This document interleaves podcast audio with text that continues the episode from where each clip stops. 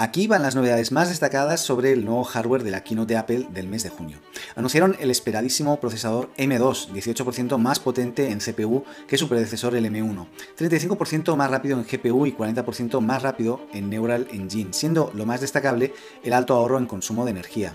También anunciaron un nuevo y rediseñado MacBook Air con procesador M2 con hasta 18 horas de batería, pesa 1,2 kilos, con pantalla Liquid Retina Display de 13,6 pulgadas, 500 nits, desde 1.199 dólares.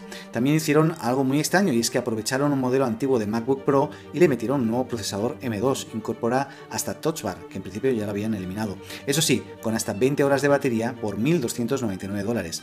El MacBook Air con M1 se mantendrá a 999 dólares. En la keynote se echó de menos el buscador de Apple del que muchos había hablado, uno, por ejemplo, Apple Watch, y todo lo relacionado con realidad virtual o aumentada.